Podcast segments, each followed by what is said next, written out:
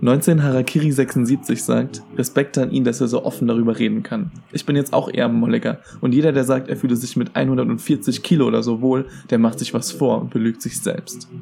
Big Bad Jake sagt, desinfizierst du deine Speckrollen, damit du keinen Pilz bekommst? Kada N sagt, er hat aber wirklich ein hübsches Gesicht. Punkt, Punkt, Punkt. Vampire Academy Rules a Lot sagt, sieht denn keiner, wie ekelhaft sie ist? Sie wiegt 150 Kilo oder mehr und sagt, sie lebe gesund. Hör endlich auf damit, Werbung für Fettleibigkeit zu machen, at Tess Holiday. DJ Scarface sagt, wie er nach jedem vierten Wort einatmen muss. LOL. Die Iraqi Artist sagt, all dieser Selbstliebe-Bullshit. Wir wissen beide, dass sie keine Existenzberechtigung hätte, wenn sie nicht ständig Mädchen vorlügen würde, dass es okay ist, fett zu sein. Kotzendes Smiley. Das ist Dick und Schwul, der Podcast. Wir sind Denise und Dominik. Wir haben jede Menge Meinung und sind hier, um mit euch gemeinsam Klischees zu knacken. Damit wollen wir die Menschen und deren Geschichten hinter den Vorurteilen hervorholen.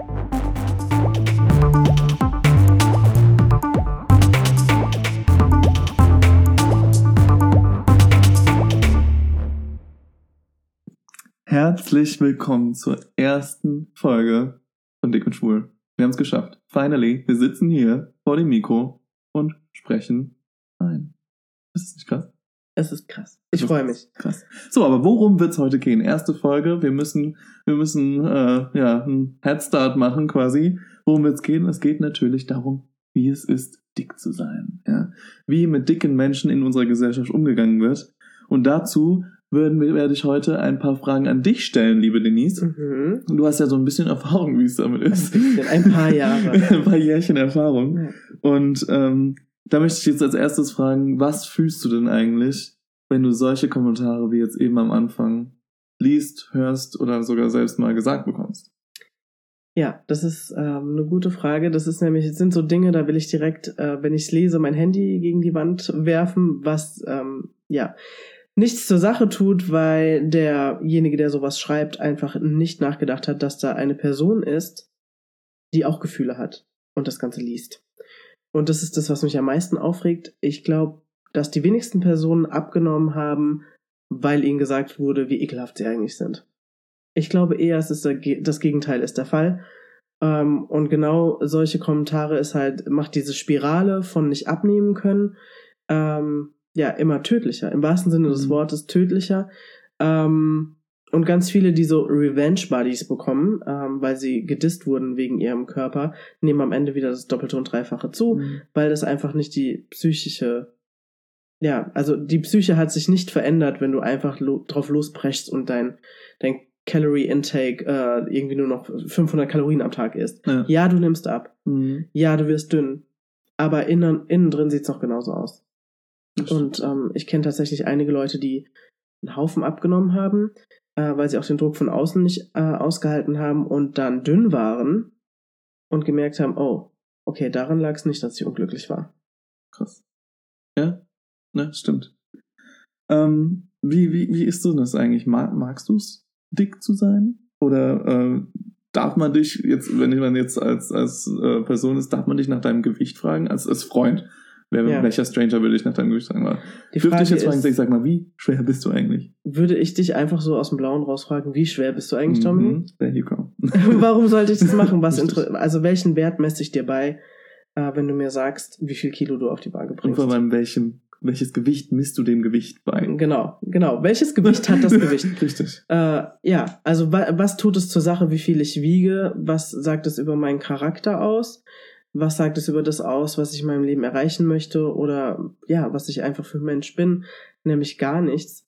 Ähm, ich persönlich habe kein Problem darüber zu sprechen, Mhm. war aber auch ein langer Weg. Ähm, Was musstest du dafür machen? Was, wie bist du da ich äh, musste in Therapie gehen. ähm, ich bin tatsächlich wegen meinem starken Übergewicht, und ich sag's jetzt einfach, ich wieg 140 Kilo auf 1,70 Meter. Das ist doppelt so viel, wie ich wiegen sollte. Ich weiß das. Ähm, ich bin deswegen in Therapie gegangen, weil ich mich gefragt habe, warum ich immer wieder mich selbst blockiere. Warum schaffe ich es nicht aufzuhören zu essen? Also es ist tatsächlich so, jeder sagt mir, du isst gar nicht so viel. Mhm. Ja, ich esse nicht so viel. Ich esse aber wenig vom ganz, ganz Falschen. Okay. Ähm, das heißt also, wenn du dann den ganzen Tag nichts isst, aber abends dann drei Tafeln Schokolade, jetzt überspitzt gesagt, ich mag Schokolade gar nicht so gern, aber ähm, ja, dann aber abends nochmal eine Riesenmahlzeit reinhaust, die irgendwie 3000 Kalorien hat, weil du danach noch zwei Joghurts isst oder was weiß ich, dann bist du einfach über dem, was du zu dir nehmen sollst. Mhm. Ähm, wo war ich? habe jetzt den Faden verloren. Was haben wir vorher gesagt? ich habe dich gefragt, darf ich ich, dich dick nennen? ja, ich nenne mich sogar fett. Also Wow. ich, I reclaim that word. Mhm. Ähm, ich sag, dass ich eine fette Frau bin, einfach aus dem Ding, dass ich es als Adjektiv sehe und nicht als Beleidigung. Ja, das ist das, die Wertung, die man diesem Wort Genau. beiträgt. Es ist einfach ein Adjektiv. Ja, ich bin fett, ich wiege viel. Wie gesagt, eben, ich wiege doppelt so viel, wie eine Frau wiegen sollte. Ah, wir waren bei Therapie stehen geblieben. Hm. Ähm, aber die Therapie, auch in der Therapie, meine Therapeutin hat mir gesagt, ich soll mehr Sport machen, ich soll auf dies und jenes achten.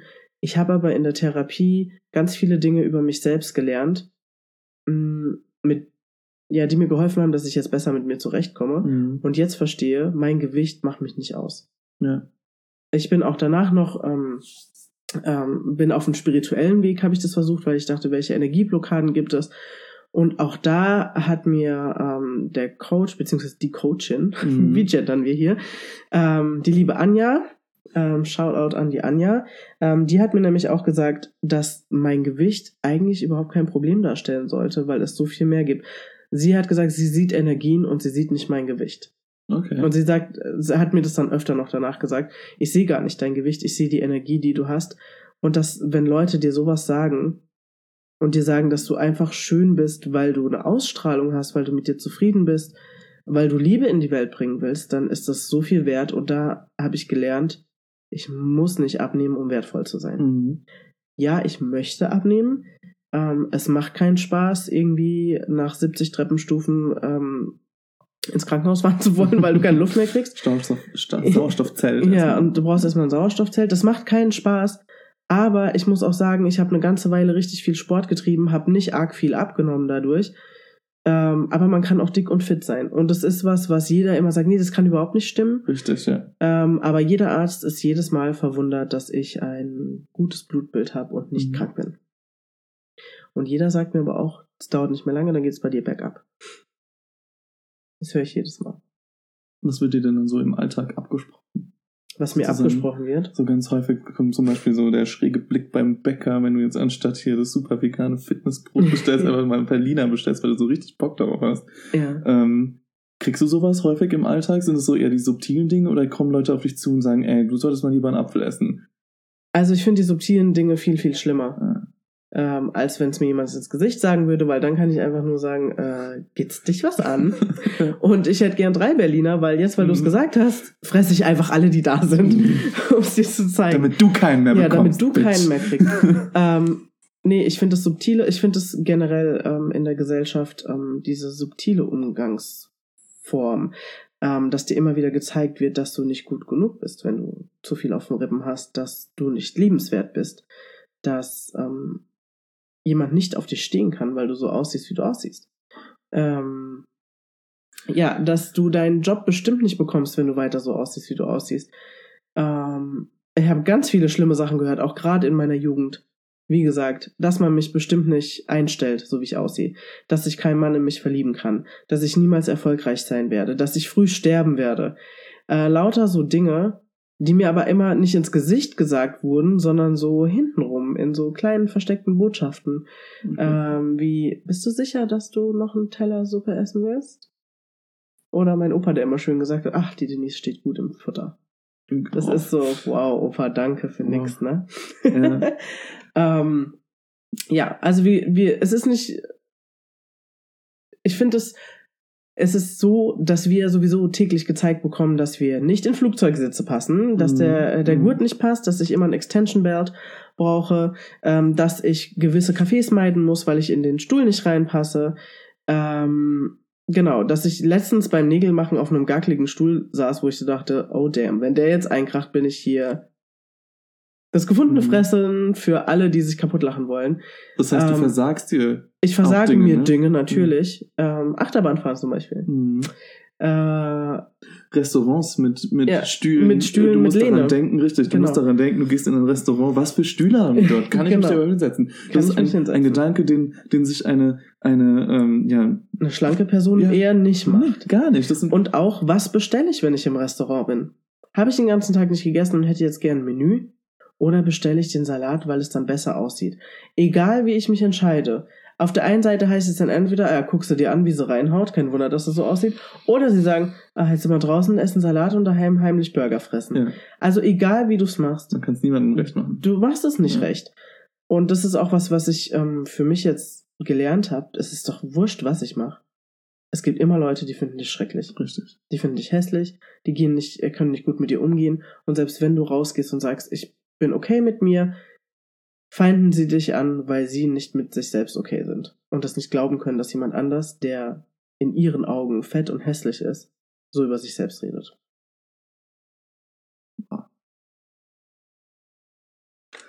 Boah, Eine Schweigeminute. Nein, da kommt echt super viel hoch, weil ich meine, ich habe ja selber Erfahrung damit, wie es ist, wenn man nicht so angenommen wird, wie man, wie man einfach ist, wenn man nicht so sein, sein kann, wie man sein möchte. Hm. Es ist, Ja, es nervt halt einfach. Also irgendwann hast du auch keine Lust mehr, dich zu erklären. Ähm, es geht dann bei vielen Leuten, die verstecken sich dann einfach, die wollen nicht rausgehen in die Gesellschaft. Die, Mhm. die versagen sich dann wirklich Spaß am Leben zu Ja. haben. Und dann gibt es Leute wie ich, die dann auch auf Instagram offen über alles reden und ähm, ja, denen dann oft gesagt wird, das kannst du nicht ernst meinen. Ähm, weil ich fühle mich mit meinen vier Kilo zu viel auch nicht wohl. Ich bin fett. Ich liebe das ja, wenn schlanke Freundinnen zu mir sagen, beim Einkaufen sehe ich in der Hose fett aus und ich nur sage, kein Kommentar von meiner Seite. I'm sorry, aber da bin ich die falsche Ansprechpartnerin, weil, ähm, ja, hätte ich deine Figur, würde ich alles kaufen, was es hier gibt. ja, Und würde mich nicht so rummachen wegen vier Kilo. Also, ja, muss man auch mal die Perspektive wechseln. das stimmt, das stimmt. Perspektivewechsel ist da ganz wichtig. Sich in andere Menschen reinversetzen. In andere Menschen, die eben nicht so, ja, gesellschaftskonform Ja, genau. Es geht ja gestaltet immer sind. um dieses Normalsein, in einer Richtig. bestimmten, genau, Norm zu entsprechen. Mhm. Und ähm, das möchte ich auch gar nicht. Also das möchte ich weder innerlich noch äußerlich. Äh, Ich glaube, selbst wenn ich schlank wäre, hätte ich irgendwie einen halb rasierten Kopf oder sonst irgendwas. Ich habe graue Haare auch und früher viele Piercings gehabt und ähm, ich will einfach nicht sein wie die anderen, aber dass man ständig darauf hingewiesen wird und angesprochen wird Mhm. und dass die Leute dich angucken und dir schon sagen, du bist dick und faul und stinkst wahrscheinlich. Und wie hier, wie im Intro gesagt, äh, wäschst du dich auch ordentlich, damit du keinen Pilz bekommst. I mean, people. es gibt Duschen. Ja, es gibt sowas wie Duschen. Richtig. Ähm, und es gibt auch genug schlanke Leute, die komplett verwahrlost sind. Ich wollte es gerade sagen. Es gibt auch Dünne, die nicht duschen. ja, leider. Stinken genauso ekelhaft. Warst du schon immer dick? Oder kennst du auch die Perspektive daraus, wie, wie, also anerkannt zu sein quasi von der Gesellschaft? ja. Ähm, ich habe ja viele Fotos von früher. Mhm. Rückblickend gesagt, also es fing, fing meine, meine Dickheitsgeschichte schon an mit sechs Jahren. Da habe ich mich selbst als zu dick empfunden. Sechs Jahren mit schon. sechs überleg Jahren mal, schon. Wie früh das Ähm, schon, schon greift. Genau. Und dachte, ich bin zu dick. Und ähm, es wurde auch nicht besser, vor allem in der Jugend. Äh, ich hatte damals Größe 42, glaube ich. Ein Träumchen heute. Ich würde mir wünschen, Größe 42 zu tragen. Ähm, aber alle meine Freundinnen haben in Miss 60 Hosen in Größe 34 und 36 gepasst. Und dagegen war ich halt einfach fett mit meiner Größe 42. Ähm, habe mich da schon sehr unwohl gefühlt und habe das auch gespiegelt bekommen, dass die Jungs mich eigentlich eher für dick halten. Ähm, so richtig rund ging es dann aber, als ich äh, mir die Pille habe verschreiben lassen und 60 Kilo zugenommen habe dadurch. Mhm. Ähm, in einem rasanten Tempo. Dazu kamen aber auch noch so private Querelen, also die Scheidung meiner Eltern, was dann auch in ziemlich viel Alkohol geendet hat, was auch sehr viele Kalorien hat. Mhm. Und ähm, es, es war ein Zusammenspiel aus verschiedenen Dingen, aber äh, später, drei Jahre später, wurde mir, glaube ich, von einem anderen Frauenarzt gesagt, dass ich eine viel zu hoch dosierte Pille bekommen habe, ähm, die man mir nicht hätte geben dürfen. Und an dem Gewicht knabber ich heute noch, im Ja. wahrsten Sinne des Ja. Wortes. Ähm, ich habe schon viel unternommen, aber ich sag mal so, soweit ich mich als Erwachsene kenne, war ich immer dick. Auch als ich meinen Mann kennengelernt habe, da hatte ich ein bisschen weniger drauf als jetzt, aber der hat mich auch so kennengelernt. Mhm. Ähm, ja. Also ich weiß nicht, wie es ist, als schlanker Mensch durch die Welt zu gehen. Mhm. Ähm, ich finde es auch okay mittlerweile, dass ich diese Erfahrung gemacht habe, weil ich glaube, dass ich sensibler gegenüber anderen marginalisierten Gruppen bin. Mhm. Dadurch, dass ich selbst ein Teil einer Mhm. marginalisierten Gruppe bin, die immer wieder äh, diskriminiert und ausgeschlossen wird. Und, Weil du dich dadurch einfach Ja. in die anderen hineinversetzen kannst. Genau. Genau, das ist das. Ja. Und ich glaube, jemand, der sein Leben lang schlank ist, der kann nicht verstehen, ähm, wie das ist, die Blicke, sich nicht trauen, draußen zu essen. Ähm, wie gesagt, zu gucken, wo kann ich überhaupt essen. Ähm, Und was kann ich überhaupt essen? ja, oder genau, was, was darf ich jetzt essen da Mhm. draußen, ohne dass mich einer blöd anguckt? Oder auch meinen es Männer ernst mit mir. Das Oder ist wollen die mich nur verarschen und zeigen dann ihr die, die, keine Ahnung, die Nachrichten, die wir schreiben, anderen. Mhm. Also damals, bevor ich mit meinem Mann zusammengekommen bin, kam ja gerade das Online-Dating auf. Ich habe mir das voll oft versagt, wirklich einfach mich zu öffnen, weil ich Schiss hatte, dass man mich nur verarscht. Weil ich nicht glauben konnte, dass jemand, den ich für gut aussehend hielt, mit mir was zu tun haben will. Und das ist halt etwas, was beigebracht ist, ja. Das ist Mhm. nichts, was ich mir selber ausgedacht habe. Das ist, was mir suggeriert wurde. Mhm. Ist, ist dein Mann auch dick? Nein. Nein. Nein, mein Mann ist äh, recht schlank und sportlich. Also er ist jetzt auch ein Papa und hat auch ein Papa-Bäuchlein, aber ansonsten ähm, geht er sehr gerne zum Sport und er lebt für den Sport. Früher sehr viel exzessiver als heute, aber gut, jetzt arbeitet er auch ähm, und hat Familie. Ähm, ja, äh, der sagt mir immer, dass er mich okay findet, wie ich bin. Er würde sich wünschen, dass ich mich mehr bewege. Mhm. Ich bin halt nun mal so eine Computermaus. Mhm. Ich sitze immer am PC, das ist einfach mein Ding. Und ich habe keine Freude daran, meine schweren Knochen irgendwo durch ein Feld zu hieven und Mhm. da joggen zu gehen. Das ist Mhm. absolut nicht meins. Wenn dann überhaupt Krafttraining. Aber er sagt immer nur, es geht ihm nur darum, er hat gemeint, bleib wie du bist, aber kümmere dich darum, ähm, dass du gesund bleibst dabei. Und man kann beides haben. Weißt du, wie ich meine? Ja, ist er, ist er dann auch so jemand, der sagt, ich, ich würde es gerne nicht alleine machen, weißt du, ich würde jetzt nicht Sport alleine, ich hätte es echt gerne, wenn du einfach äh, mit mir diesen Moment quasi des Sporttreibens teilen würdest. Das ist, glaube ich, daher Das kommt die Motivation auch von ihm heraus. Das ist wirklich nur, weil er denkt, okay, ich möchte, Nee, dass du gesund bist. Ich glaube, ähm, es würde uns beiden nicht gut tun, wenn wir gemeinsam Sport machen, weil einer den anderen umbringen würde, wahrscheinlich ich ihn. ähm, nee, ich glaube, es geht eher darum, er will lange was von mir haben. Einfach, ja. Wir wollen zusammen alt werden und wenn dann einer mit 40 wegstirbt, Ja, das klappt das nicht so gut. Ja, suboptimal. und ich verstehe das auch und ähm, ich achte ja auch drauf. Ähm, aber ich könnte wesentlich mehr machen. Das ändert aber nichts daran, was die Gesellschaft halt mit einem macht. ja. So. ja, dieses Stigmatisieren, das ist schon, schon Ja. eine harte Nuss, mit der du zu kämpfen hast. Ja. Ne? Und die zu knacken ist schwierig und die, das braucht wirklich ein riesen Selbstbewusstsein. Ja. Um zu sagen, ich gehe hier raus und ich mache das. Ich, ja. Ich habe schon viel ertragen, ähm, wo ich so dachte, jemand, der nicht mein Selbstbewusstsein hat, der würde jetzt nach Hause gehen und heulen und nicht mehr rauskommen. Ja. Ähm, ich habe aber auch schon, ich habe eine große Klappe und ich sage sehr oft, was ich denke, hatte aber auch schon Situationen, wo ich dachte, okay, das hat er jetzt nicht wirklich gesagt, Mhm. er oder sie, oder wenn ich das jetzt jemandem erzähle, glaubt mir keiner, dass das über mich gesagt wurde, oder hinter meinem Rücken im wahrsten Sinne des Wortes. Und ich habe es mitbekommen. Ähm, ja, mir bleibt auch öfter mal die Spucke weg, wo ich im Nachhinein mich ärgere, dass ich nichts gesagt habe Mhm. oder mich nicht gewehrt habe. Das hatte ich gerade in der Schwangerschaft mit meinem ersten Sohn. Mhm. Habe ich schöne Sachen erlebt, ähm, wo man einfach aufgrund meines Gewichts schon davon ausging, dass ich nicht gesund bin, dass ich 100% einen Schwangerschaftsdiabetes bekomme, was ich nicht bekommen habe. Und, und wo kommt das her? Wer, wer hat dir das gesagt? Das Meine Frauenärztin. Richtig. Deswegen, Fettphobia hängt also vermutlich nicht vom Bildungsstand ab, oder? Das ist ja Nein. wirklich was, was durch die gesamte Gesellschaft sich durchzieht. Ja, also Ärzte sind mir sowieso die Liebsten. Die haben, also ich komme mit einem Schnupfen zum Arzt und sage, ich brauche eine Krankschreibung und es heißt dann, als Allheilmittel nehmen Sie mal ab, dann werden Sie nicht so häufig krank. Ich kenne so viele schlanke Menschen, die so viel öfter krank sind Ja, als ich. Ja. Ähm, mir wird auch ständig ein großes Blutbild mal wieder vorgeschlagen. Die Ärzte sind schockiert, dass ich nichts hab, keinen Mhm. Mangel und gar nichts, äh, kein zu hohes Cholesterin oder sonst irgendwas. Und ja, in der Schwangerschaft mit meinem ersten Sohn war es tatsächlich so, dass dann meine Ärztin mir gleich gesagt hat, bevor ich überhaupt schwanger wurde, als ich hinkam, um checken zu lassen, ob alles okay wäre, damit ich schwanger werden kann, hat sie mir gesagt, bei ihrem Gewicht stellen Sie sich darauf ein, es kann Jahre dauern, bis Sie überhaupt schwanger werden. Okay. Es hat acht Wochen gedauert. Dann stand ich in der Praxis mit einem positiven Test. Dann hat sie mir gesagt, bei meinem Gewicht ähm, werde ich garantiert einen Schwangerschaftszucker entwickeln, habe ich nicht. Ähm, sie hat mich zweimal getestet, weil sie es nicht glauben konnte. Da hatte ich immer noch keinen am zweiten.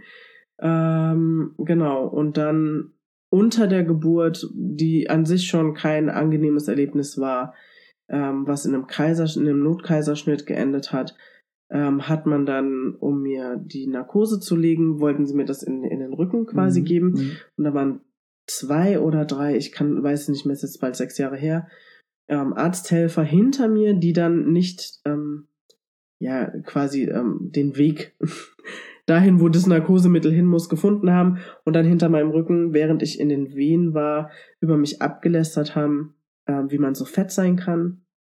Sie finden nicht den Eingang dazu, den Zugang zu, ich weiß gar nicht, wo die das reinspritzen müssen. Ich glaube, die spritzen es in die, Ins in die Wirbelsäule, oder in die so? Wirbelsäule Ja. direkt, beziehungsweise da in diesen. Sie in finden den das nicht. richtig, wie man so fett sein kann, wie ich überhaupt schwanger geworden bin, so fett, wer überhaupt was mit mir zu tun haben will. Boah, Und dann stell dir vor, ja, du sitzt du bist da. in dem Raum. Halbnackt, Boah. mit lauter fremden Menschen. Mein Mann musste draußen warten. Ich saß da halbnackt mit so einem Leibchen. Äh, mir war kotzeübel. Ähm, ich hatte schon sehr viele Stunden Wehen hinter mir. Mhm. Und ich habe nur hinten, nach hinten so gesagt, ich kann sie hören. Ja. Ich war so fertig. Ähm, aber das war denen egal. Also das war so, alle waren genervt irgendwie davon, dass sie jetzt so eine fette Patientin da haben. Und ähm, natürlich ist es schwierig, jemanden in Narkose dann von A nach B zu hieven, der so schwer ist wie ich. Ich habe dann in meiner Halbnarkose, als ich aufgewacht bin, selber mich darüber gehievt quasi, was auch nochmal unendliche Schmerzen waren.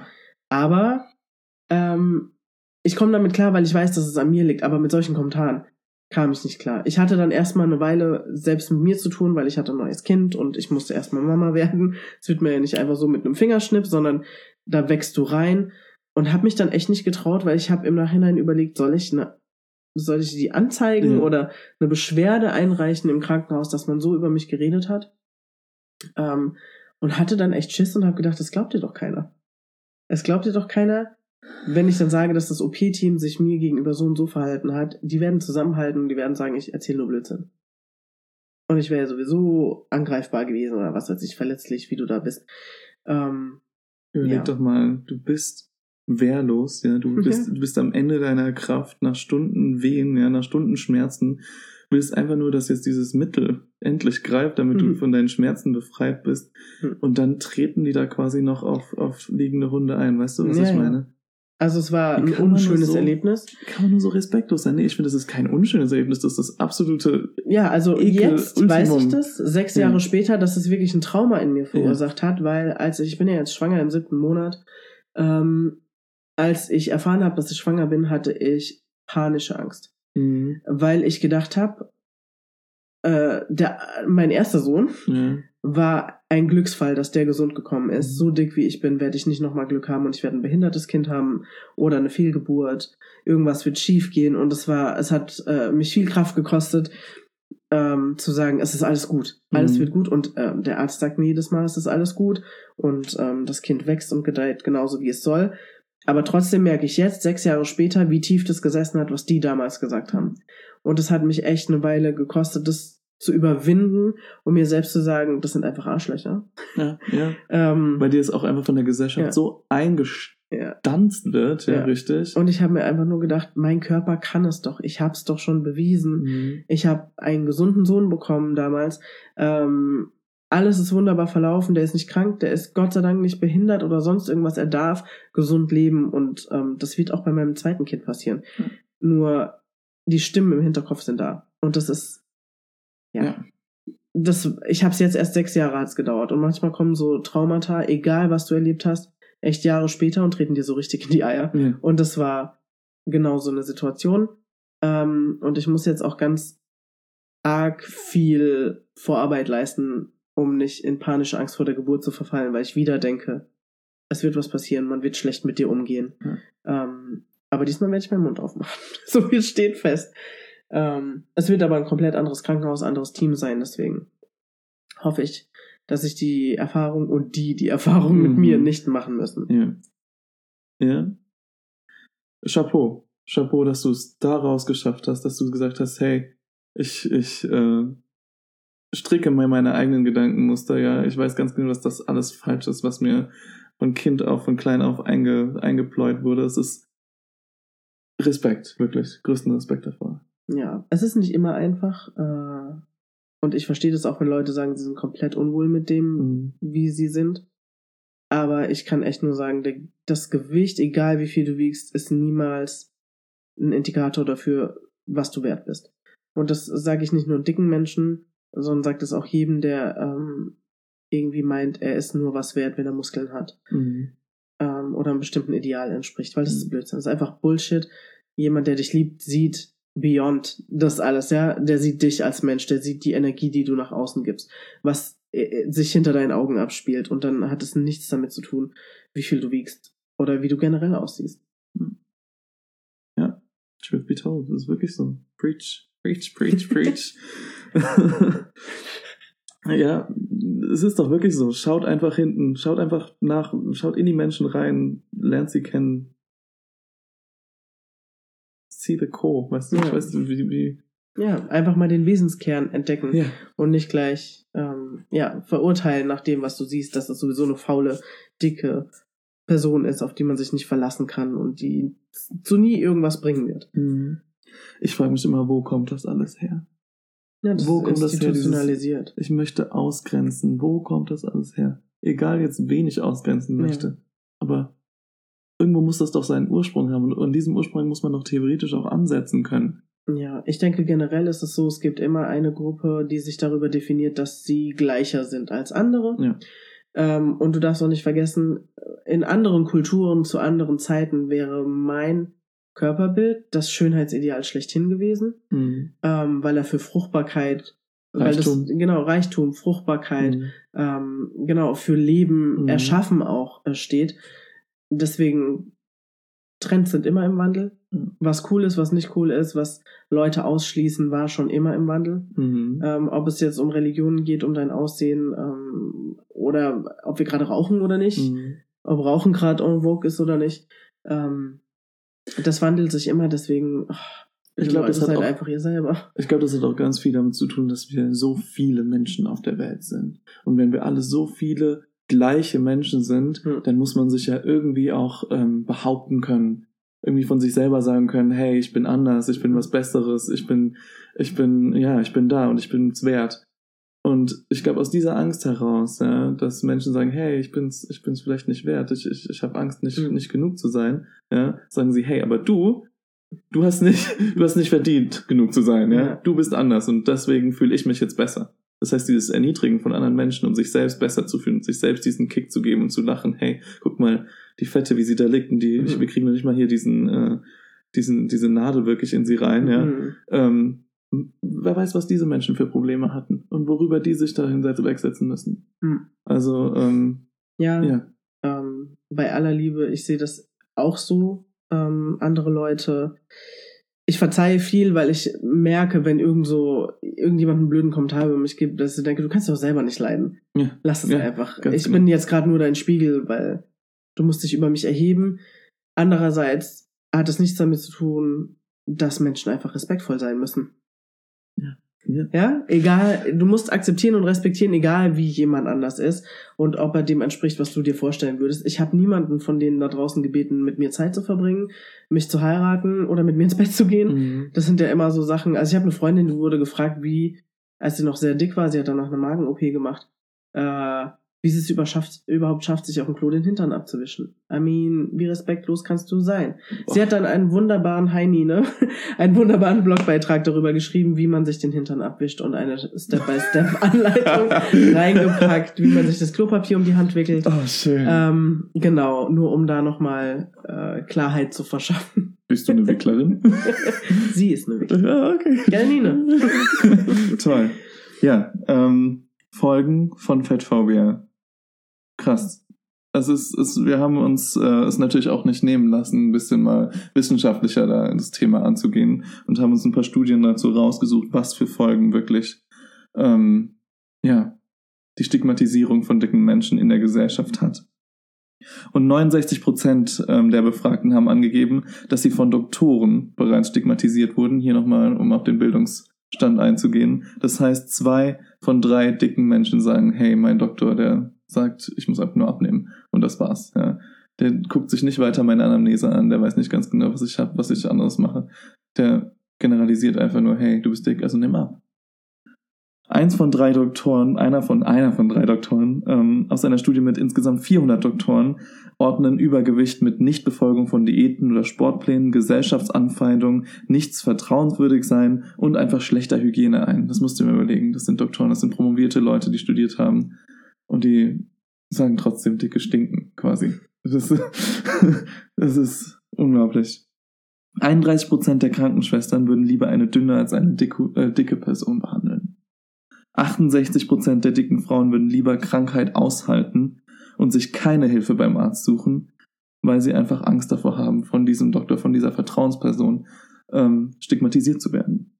Und 85% der befragten Frauen gaben an, dass sie äh, dass für sie ein Gewicht, äh, ein, dass für sie das Gewicht ein Hindernis ist, um eine angemessene Gesundheitsvorsorge zu erhalten. Mhm. Wenn du das mal alles auf der Zunge zergehen lässt. Ist traurig. Ja. Ist traurig. Wo, wie, wie siehst du dich darin? Würdest du das bestätigen oder? Ich meine, jetzt hast ich du also selber, gesagt, das auf jeden Fall. Ja, genau. Ähm, ich selber habe diese Dinge erlebt und ich ähm, weiß auch von anderen, dass sie ungern zum Arzt gehen, weil sie wissen, dass sie schräg angeguckt werden. Mhm. Und äh, ja, abnehmen ist gut und schön, aber leider nicht alle Heilmittel gegen alles. Mhm. Äh, manchmal passiert da noch viel mehr im Körper, äh, was auch sofort ähm, dann behandelt werden muss. Ja, ich finde es halt einfach nur schade, dass Leute sich davon abhalten, sich selbst Gutes zu tun, indem Mhm. sie zum Arzt gehen, sich Hilfe holen, weil sie aussehen, wie sie aussehen. Shoutout Und- an alle da draußen. Lasst euch nicht eure Gesundheit oder lasst es euch einfach nicht schlecht gehen oder, oder ertragt keine Krankheit, nur weil ihr Angst habt, nicht von, von, Genau. von Leuten ernst genommen zu werden. Geht raus und, und steht für Ja. euch ein. Was anderes Lebt euer. Leben Ja. einfach. Ähm, es schadet sicherlich nicht, einen Apfel am Tag zu essen, aber ey, wenn ihr Bock habt, einen Hanuta zu essen, dann esst ihr einen Hanuta oder auch fünf. I don't care. Macht es einfach. Ähm, setzt euch nicht so unter Druck ähm, und lasst euch nichts sagen. Ihr seid so viel wertvoller als das, was eure Waage anzeigt. Wow, das war das Wort. Das war das Wort zum Sonntag. Und jetzt sind wir auch schon am Ende angekommen von unserer ersten Folge, Denise. Ja, Wir haben es geschafft. wir haben es geschafft, ja. War cool. Danke, dass du da so offen warst und dass du darüber gesprochen hast, wie es dir ging und vor allem auch, dass du dieses unglaublich schmerzhafte Ereignis geteilt, hat, geteilt hast mit uns. Ja, ich hoffe, es hilft anderen ähm, zu sehen, dass sie nicht alleine damit sind. Danke dir. Dick und Schwul ist eine Doppelpack-Produktion.